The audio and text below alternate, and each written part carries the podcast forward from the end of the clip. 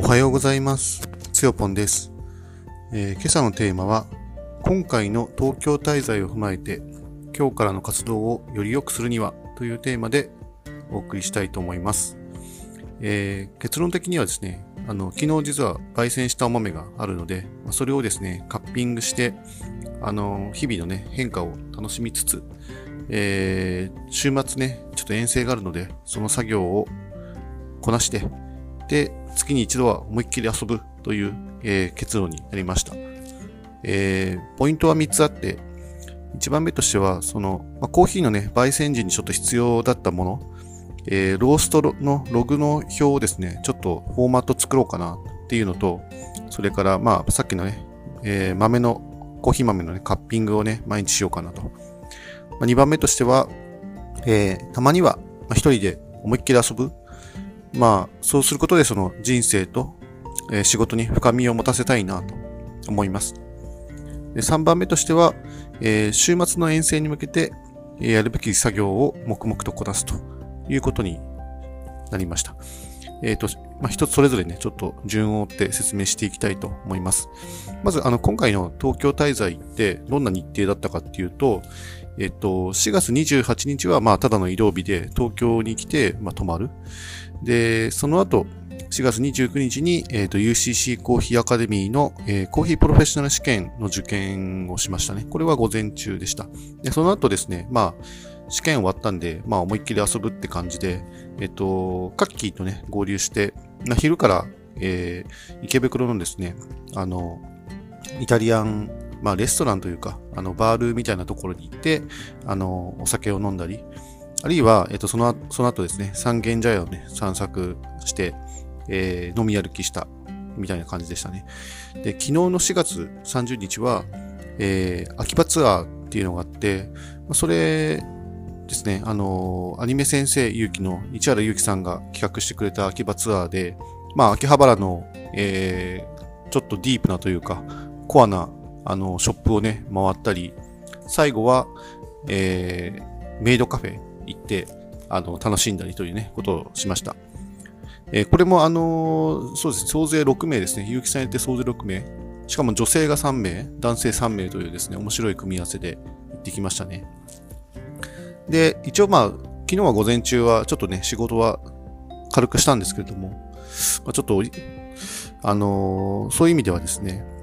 あの、ちょっと仕事があまりうまくいってない感じですね。で、その後、あの、えっ、と、バースコーヒーロースタリー春ですね、あのー東京スカイツリーのですね、ストリートビュー商店街みたいなところがあるんですけれども、まあ、そこの一角にですね、ある、えー焙煎機に置いてある、あの、コーヒー屋さん。そこであの、シェアローストをですね、あの、実施して、1時間で、えー合計2キロのお豆をね、焼きました。まこれもあの、えーまあ、その場でコーヒー豆を買わせていただいて、エチオピアのお豆でしたね。あの、イルガチェフェ地区のお豆なんですけれども、それを買って、その場で、まあ、焙煎をね、しましたね。中部、中浅入りと、え中入りですね、の2種類を焼いてみました。で、まあ、ちょっとこれ、盛りだくさんすぎて、あれなんですけれども、まあ、順をですね、ちょっと簡単に説明していくと、まあ、UCC コーヒーアカデミーのね、コーヒープロフェッショナル試験に関しては、まあ、実技300点、筆記200点の合計500点満点で、まあ、400点、以上が合格する。で、毎回、えーっと、受験者の半分ぐらいは、まあ、合格する。半分は落とされるっていう、まあ、そんな試験内容になってて、まあ、そうですね、ちょっと実際の試験の、まあ、自分の、まあ、手応えと、まあ、意気込みのですね、差分の表を作ってみたところ、まあ、すべてが、あのー意気込みより、まあ、ちょっと実際の出来は、まあ、手応えはね、まあ、下回るんじゃないかなっていうことで、まあ、課題とかですね、反省点がいろいろ残ったなっていう感じですね。まあ、だから、まあ、合格するかどうかはちょっとわからないし、まあ、まあ、これ以上それ悩んでもしょうがないので、えーただまあ、その課題とかね、反省点の中から、まあ自分が今後ね、やるべき、えーものがね、いろいろいくつか見つかっているので、まあそれをやっていこうかなと思って、特にまあ、二つぐらいピックアップするとすれば、あのーまあ、えっと、コーヒーの味を取るね、あの、スキルをですね、もう少し磨いていく必要があるなと思っていて、で自分の場合は、あの、割とまあ、自分のことを下バカだと思っているんですが、もうちょっと、その自分の下のことを信じてあげて、まあ、下を、下へのね、集中をね、少ししっかりね、取り組んでいくべきなんじゃないかなと思いましたね。まあ、だから日々、あの、カッピング、まあ、今回ね、あの、お豆も焼いたので、まあ、それをカッピングという、その、テイスティングみたいな、えー、作業をして、その、コーヒー豆が、あの、日々、えー、時間が経つとともにどういう味の変化が生じるのか、みたいなところから始まって、その豆のですね、美味しさのポイントを見極めながら、えっ、ー、と、ペーパードリップのね、あの、抽出で何をどういうふうにやれば一番美味しく飲んでもらえる状態になるのかっていうのを、まあ、ちょっと研究じゃないけど、あの、チェックしていこうかなと思っていますね。で、もうちょっと言うと、あの、やっぱり今まで、あの、入れたコーヒー、入れたてのコーヒーをすぐ飲んですぐ、なんか、まあ自分なりにああだこうだって評価してた感じだったんですけれども、もう少しちょっとやっぱりメリハリを持って評価するべきだなと思ったんですよね。例えば、あの、メリハリというかまあ、そうですね、温度帯によってどうやって評価するのかって、実は一応ガイドラインというか、あの、コツみたいなものがあるんですよね。例えば、あの、飲み頃と言われるですね、あの、入れたてのコーヒーって大体約70度ぐらいなんですけれども、その70度のコーヒーの時に、あの、どういう味を感じる、感じと、とね、集中して感じ取ればいいのかっていうのをもうちょっとね、あの、はっきり意識してやる。で、中温度帯、もう少しその冷えた状態ですね。まあ、大体人間の体温のあのプラスマイナス30度っていうのがあって、まあ、それぐらいのあの温度帯の時にどう感じるのかっていうのをチェックして、まあ、最後冷えた温度帯、低温度帯のところでまたどういうふうに感じるのか。それも感じ方、感じるべきポイントとか、評価するべきするべきポイントみたいなものがあるので、まあ、そのやっぱり、習ったガイドラインに従って、一回それを意識してやってみるっていうのを、まあもうちょっとやっぱり徹底するべきなのかなと思って。だからコーヒーを飲むとき、やっぱりそのコーヒーの味を評価する時間をしっかり取るっていうことが、まあ一つのポイントだし、まあやるべきことなのかなと思っています。あ、あとはそのやっぱりペーパードリップのプレゼンテーションで時間がなくなってしまったっていうのが一つあの課題なんですよね。あのまあ前のラジオで喋ったかもしれないけど、あの、8分の持ち時間使いすぎちゃって、あの、時間オーバーで終わってしまったっていうのがあるので、まあ、コーヒーは入れ終わったけど、味わってもらったかどうかわからない。やっぱりそこって、あの、説明がやっぱり長いんですよね。もっとシンプルでもっとわかりやすく相手に伝わる伝え方であの話をするスキルをやっぱり磨く必要があるかなと思っていて、やっぱりそこをですね、あの、今後ね、あの、もう本当これはライフワークというか、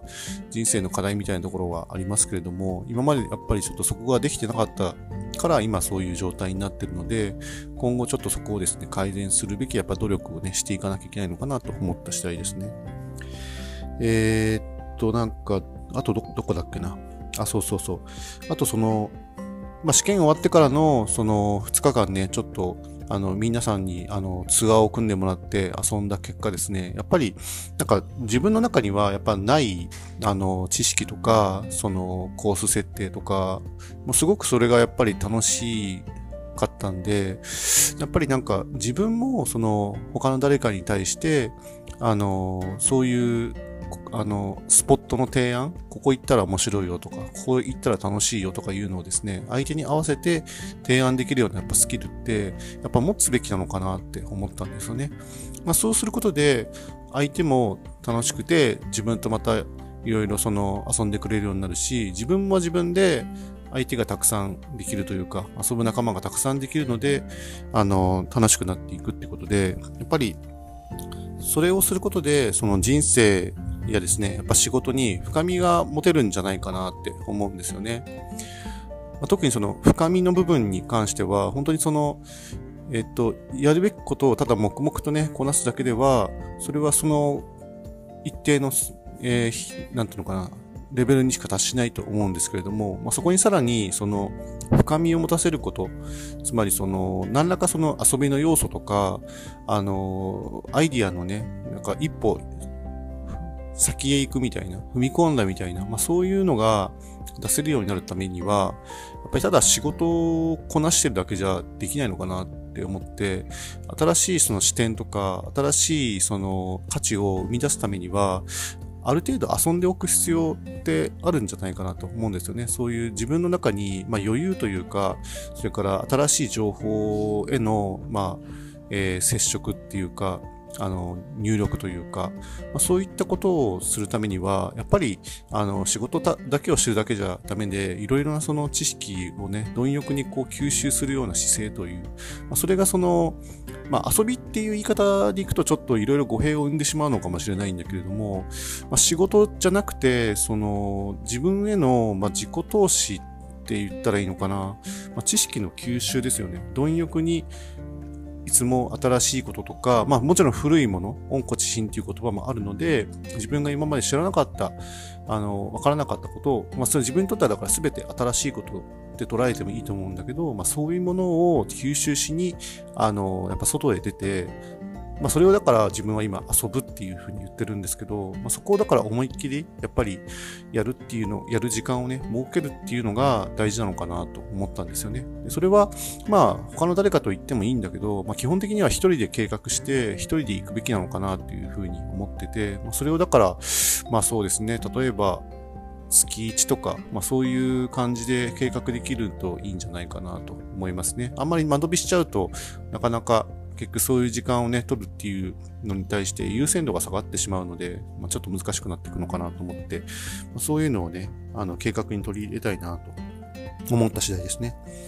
まあ、あとはそうですね、あのー、今までのちょっと今週のね、状況を整理すると、ちょっとできてない仕事がね、山積みになってるので、まあ、